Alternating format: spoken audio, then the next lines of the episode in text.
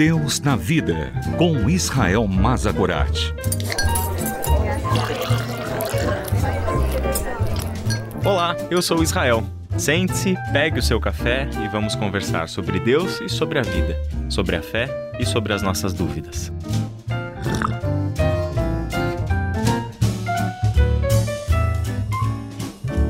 No livro de Atos, capítulo 4, nós temos uma cena que nos ajuda a entender um pouco melhor como que nós devemos compreender as palavras de Paulo em Romanos capítulo 13.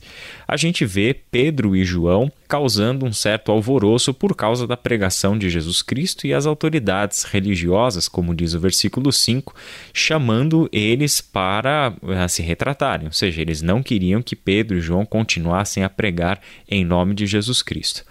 E nos versículos 18 a 20 nós encontramos algo muito significativo.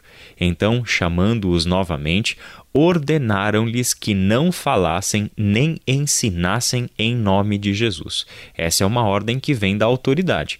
Então, se a gente interpretar da forma como normalmente se interpreta os textos de Paulo em Romanos capítulo 13, significa então que aqui Pedro e João deveriam se submeter à ordem da autoridade. Mas olha o que eles dizem no versículo 19. Mas Pedro e João responderam: Julguem os senhores mesmos se é justo aos olhos de Deus obedecer aos senhores e não a Deus, pois não podemos deixar de falar do que vimos e ouvimos.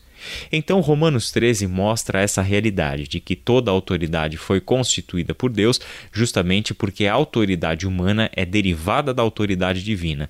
Mas isso não significa que Deus constituiu pessoalmente cada pessoa que chegaria no poder. Se observarmos bem, a função do profeta é exercer a crítica dentro das instituições governamentais.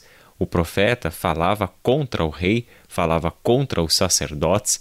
No tempo próximo do tempo de Jesus, os sumos sacerdotes eram acusados pelos profetas das suas más condutas. No tempo do Novo Testamento, Jesus, João Batista, em Atos dos Apóstolos, os próprios discípulos e apóstolos de Jesus foram instrumentos críticos que olhavam para as ações do sumo sacerdote ou dos sumos sacerdotes, como encontramos no tempo do Novo Testamento, e ali teciam as suas críticas.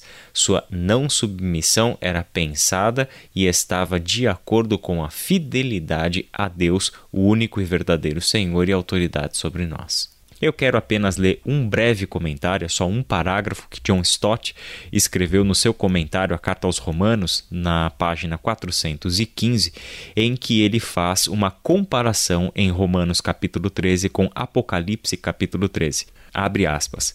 Comparando-se Romanos 13 com Apocalipse 13, percebe-se com mais clareza a natureza ambivalente da autoridade do Estado já se passaram uns 30 anos desde que a Epístola aos Romanos foi escrita e começou uma perseguição sistemática aos cristãos sob as ordens do imperador Domiciano. Agora, o Estado já não é mais visto como servo de Deus, detentor da autoridade divina, mas sim como um aliado do diabo, retratado como um dragão, cuja autoridade foi conferida ao Estado perseguidor, retratado como um monstro emergindo do mar. Assim, Apocalipse 13 é uma paródia satânica de Romanos 13. No entanto, ambas são verdadeiras, dependendo da situação, se o Estado se mantém dentro de seus limites ou se ele os transgride, o cristão o descreverá como servo de Deus ou como instrumento do diabo. Em resumo, nós podemos e devemos nos submeter às autoridades instituídas por Deus, desde que estas autoridades estejam praticando aquilo que é o seu dever, o seu mandato divino, que é justamente a parte fundamental do texto de Romanos 13, que são os versículos 3 em diante. Dessa forma, não podemos fechar essa resposta sem lembrar que o apóstolo Paulo, que escreveu essas palavras, foi executado, foi condenado à morte por ordens de uma autoridade romana. Em algum momento ou de alguma forma, ele, Paulo, não se submeteu às ordens do Império Romano, caso contrário, não poderia ter sido sentenciado à morte se o seu posicionamento fosse sempre um posicionamento de submissão às ordens do imperador.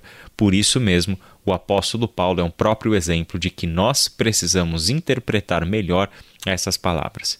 E uma última dica de leitura de Romanos 13 é: leia esse texto no seu contexto.